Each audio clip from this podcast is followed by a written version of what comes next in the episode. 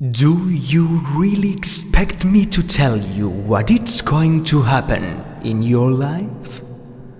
What use could bring to you to come to my world?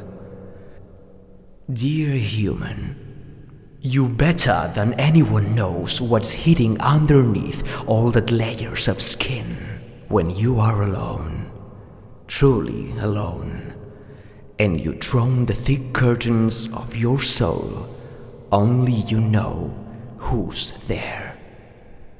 It's been a long time since I left behind the skin and the hands of human.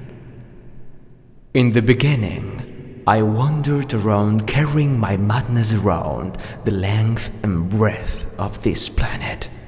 It is difficult to live under a real flesh and bones. I've overcome the difficulties and I kept the madness that makes me free. Dear you, tell me who you are. Who's behind the curtain of human skin? Tell me who you are. Tell me that you love and respect.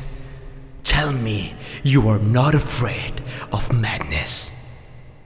Tell me that you aim to live. Tell me that you dream and tell me about your dreams.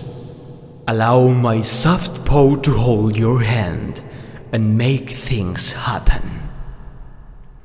Submerge yourself in me, poor and great Mad Bunny, and together everything will be possible.